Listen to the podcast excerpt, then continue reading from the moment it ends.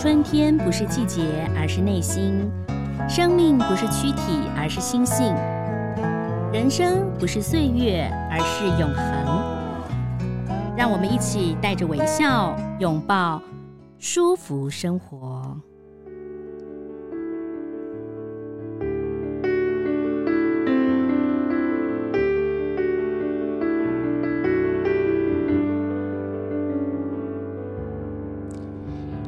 大家好，我是赵婷，欢迎收听今天的舒服生活。在每一次的节目当中呢，我们都要邀请到来宾跟大家聊聊哈，嗯，他的人生当中的一些擅长的过程，跟有一些特别的一些故事，怎么样影响到他的生活。今天很高兴呢，这个再度邀请到我们舒服生活非常哈受到欢迎的来宾宋怡慧老师。呃，怡慧老师你好。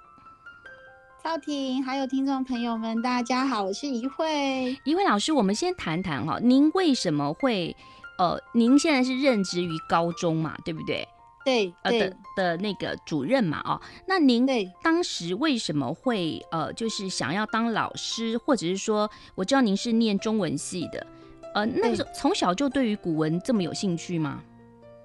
应该是说，以前的我们可能对于自己的人生的方向，不像现在的孩子，他们有进行一些呃。人生的试探啊，或是职业上面的一些规划，所以那个时候其实应该也是一个一个缘分，就是刚好考上了师大国文系。嗯，那可能在那个氛围里，很多的学长姐还有就是学弟妹，未来都想要当老师。嗯，然后我可能当时在填志愿的时候，我比较喜欢历史啦。其实我喜欢你喜欢历史啊，文学，但是其实我更喜欢历史啦。嗯，那因为我妈妈就跟我说。说，哎，那你文史不分家，然后会不会念文学的这个范畴广一点？然后，嗯、呃，好像读历史要要回到文学比较难，可是念文学要去这个转历史好像比较简单。他就这样很简单的一句话，然后我就填了这个国文系，而、嗯呃、不是填历史系。嗯、可是后来我也觉得他讲的没有错，因为像我在。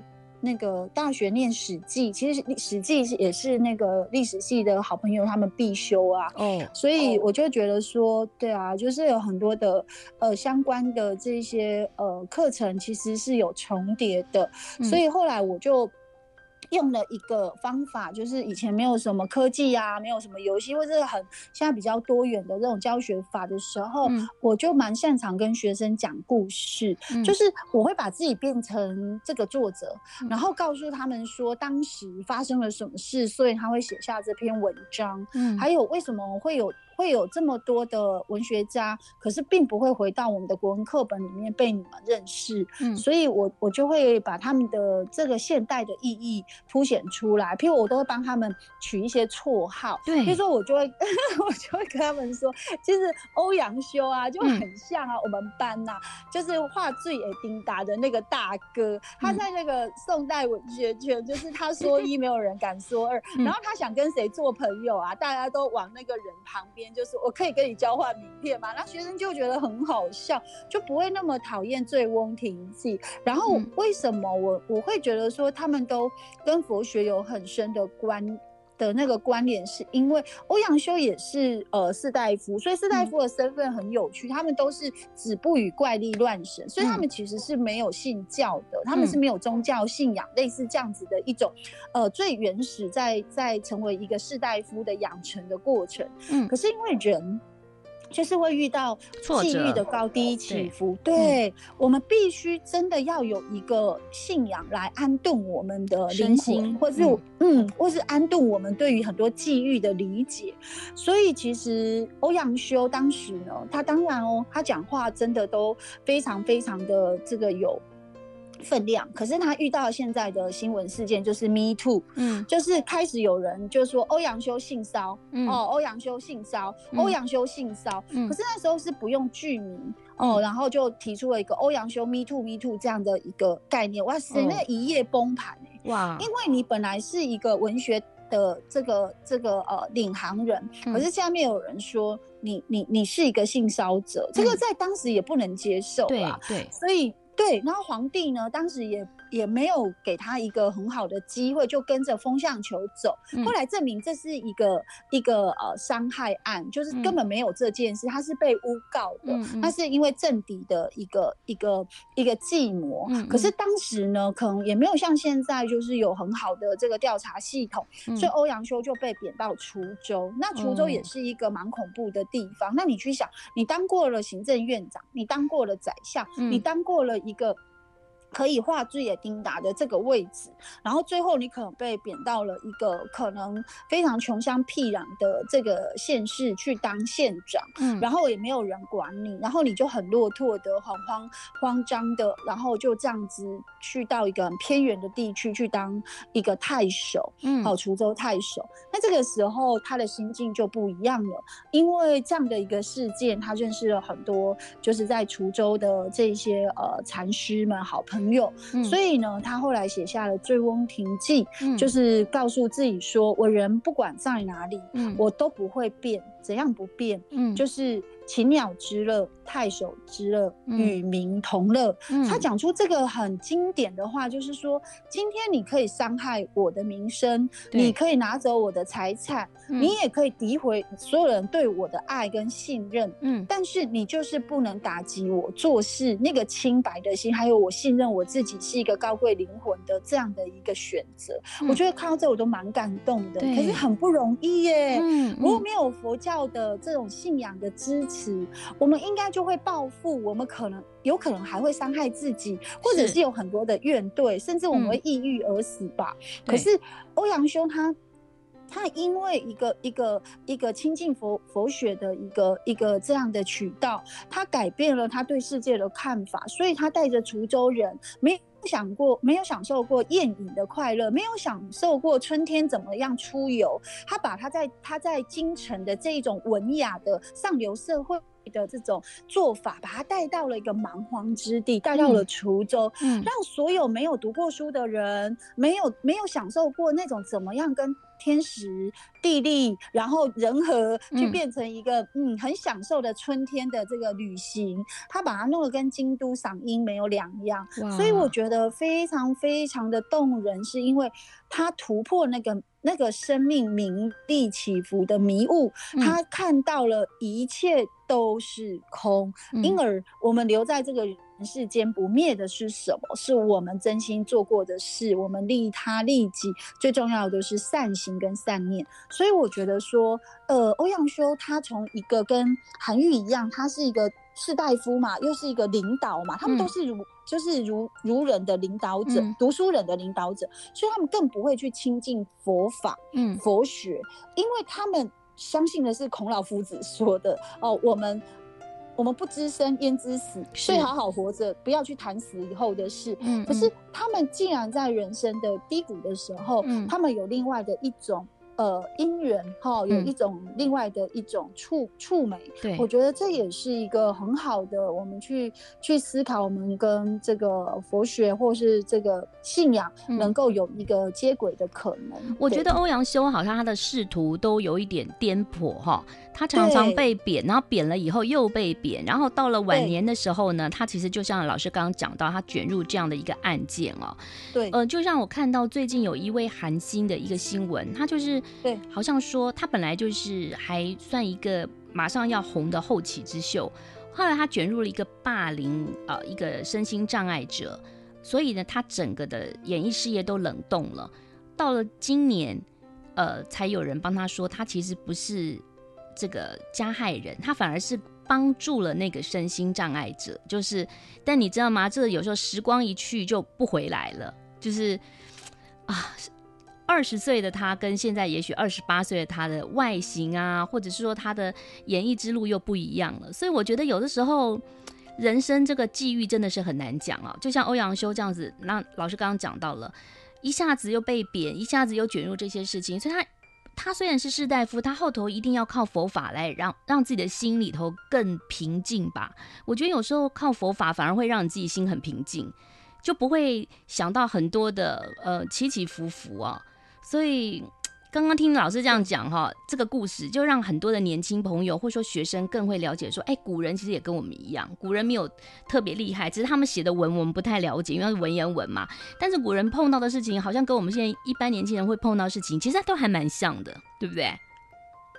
没错啊，因为不管是古人或今人，我们遇到的生命的困境或者是生命的烦恼，其实都很接近的，所以可以从他们身上获得很多的学习的一个智慧之光。是，那接着我们就来谈谈苏东坡，好，苏轼、苏小妹，哎，苏东坡好多故事啊，因为我们常常在电视上有看到嘛，哈，明月几时有，把酒问青天，不知天上宫阙，今夕是何年？是不是苏东坡的？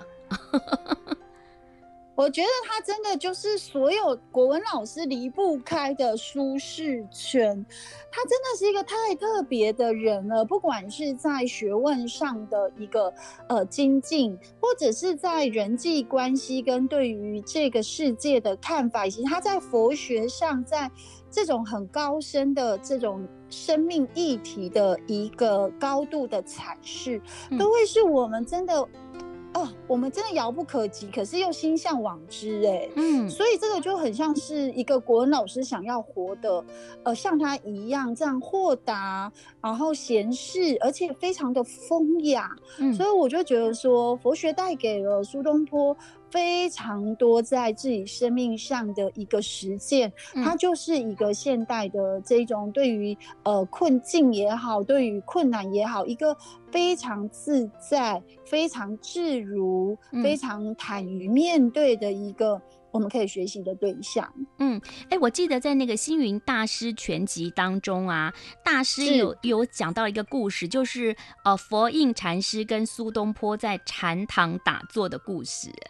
没错，他们两个真的非常的很妙，你知道吗？就是说他们很喜欢互，就是有，就是那很像好朋友啊，好姐妹。嗯、就是即便我很爱你，你很爱我，可是我们可有时候还是会 PK 一下，我们觉得呃，我们特别喜欢有共同连结的地方。嗯，所以呢，其实我觉得最有趣应该就是说，苏东坡每次都在这个。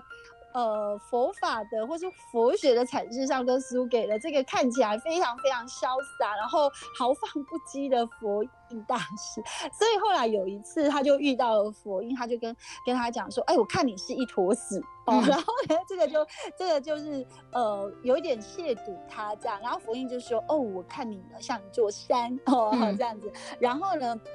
呃，苏东坡就很得意啊，他就觉得说：“哎，你看，你看。”我这样子那个贬低你，你都没有话这个赢过我了，所以他回到家就沾沾自喜。当然这是一个传说，不知道是不是真的。然后他的妹妹就跟他讲说：“完蛋，嗯，哥，你这次又狂输，而且一输千里，你完蛋了。嗯”然后苏东坡就说：“我哪里输了？”他就说：“你知道人的心是什么？嗯，看到的世界。”就是什么？你 你是一坨屎，所以你看世界的每个人都是屎。可是佛印大师看到大家都是这个壮阔的这个山河，所以都是一个圣人之之。所以呢，哥，你完蛋了，人家是圣人，嗯、你却是一坨屎。哇，这苏东坡完全都崩溃了，他就觉得说，哇塞，就高下立判，有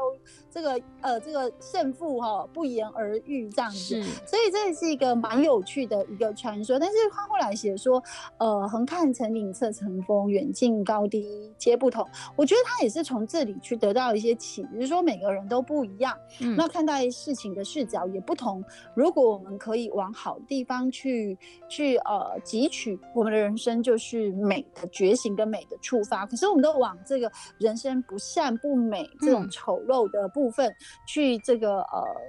去用这样的视角、这样的滤镜，其实再好再美的东西，我们也没有办法入我们的眼。所以呢，像我这么喜欢苏东坡，我就觉得说，其实生命中啊，很多的时候，你最后走的样子就是非常的巍峨，然后非常的高耸。可是你也曾经是一个小伙子的时候，你也是像小、嗯、小草啊、小树一样。你还是有要不断成长跟学习的地方，虽然就是有一点好笑，嗯、学生听了都觉得很爆笑。嗯，然后我就会跟他们讲说，嗯、真的啦，我们年轻的时候有时候也会说错话、做错事，可是我们不断的在知识的积累里，我们反躬自省，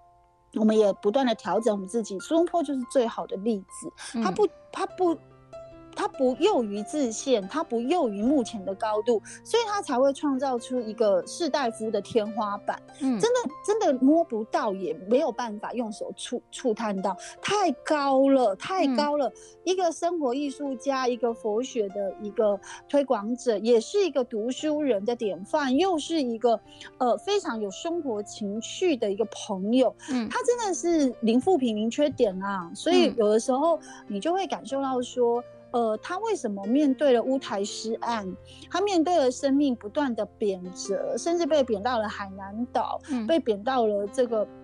让大家都觉得。不应该，这会是他的人生际遇，他都坦然接受。而且你知道，他每到一个地方，他就把这个地方变成人间的乐园、乐土，嗯嗯、人间的桃花源。所以他是第一个盖医院，就是那个嗯平民医院，就是你穷人来到这个医院看病是不用钱的，这是全民健保的概念。嗯、然后他也这个嗯，他也开始呢，把一些别人不吃的猪肉，把它变。变成一个呃不同的烹调的方式，透过宋代的这些呃锅具的改革，然后它的东坡肉就变成了一道非常传这个非常传奇的一个美传，一个佳肴。嗯，所以其实真心话，你你在一个生命的困境里，你能够在这个困境把它活出一道光，然后让别人借由这道光走出了黑暗。苏东坡真的就是我们真的带领我们往这一条路。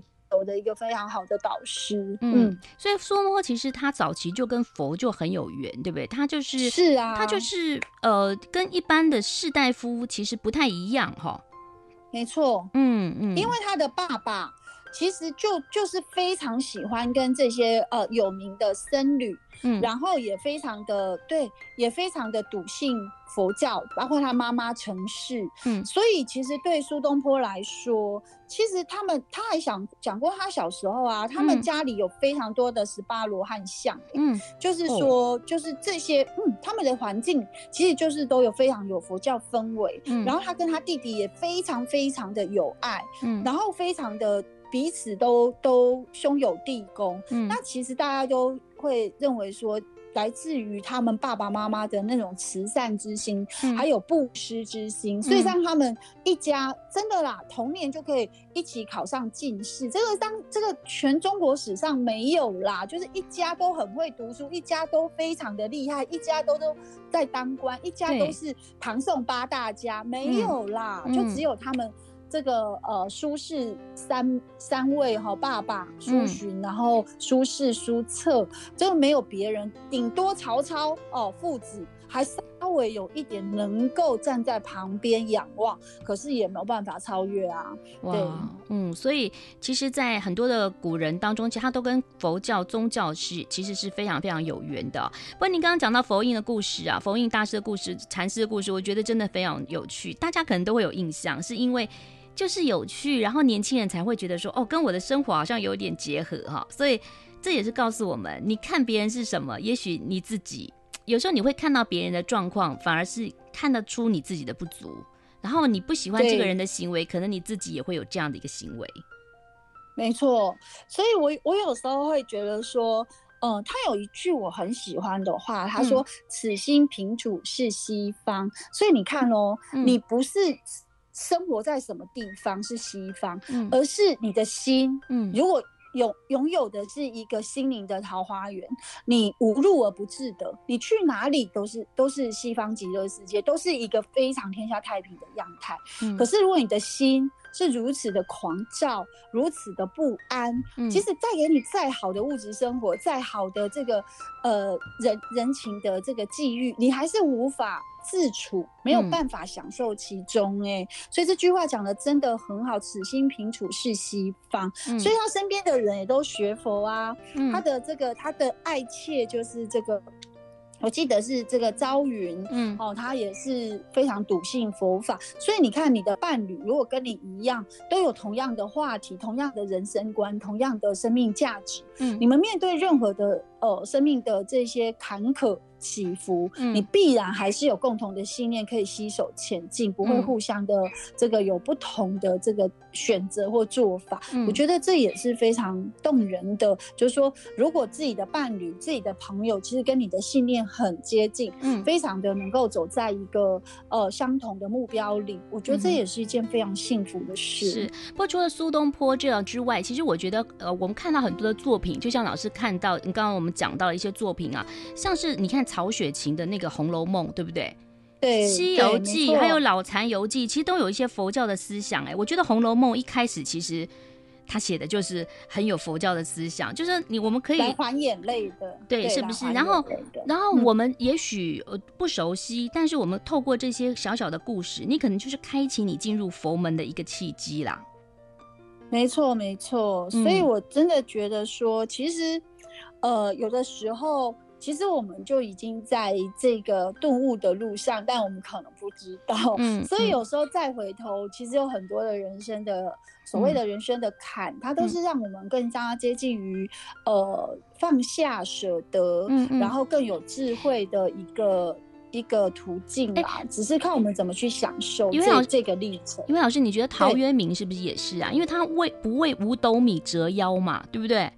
对。他就是其实也是有有点、嗯、有有点佛教的思想啊，我觉得，嗯，有一些无常啊。欸、桃花源记，对，他就是有一点，呃，去设定了，因为那个大家都说他受道家道道道家的影响，他是一个小国寡民的《桃花源记》嗯。可是你认真来说，这个《桃花源记》不也就是我们心里面，就像苏东坡讲的，它就是我们的西方。哦，我们的极乐世界，嗯，所以每个人都有他自己的乌托邦，嗯，都有他自己的桃花源，嗯，那不同的不同的时期，不同的文人，他有不同的呃他自己的定义，自己的界定，可是都非常的接近于我们对于美善人生的追求，跟那个善行善念的一种新的一个护持，嗯，我觉得心很重要，怎么样让它发光发热，成为呃我们生命中的能够呃指引我们往。更好的、更更善意的世界前进的自己，对对，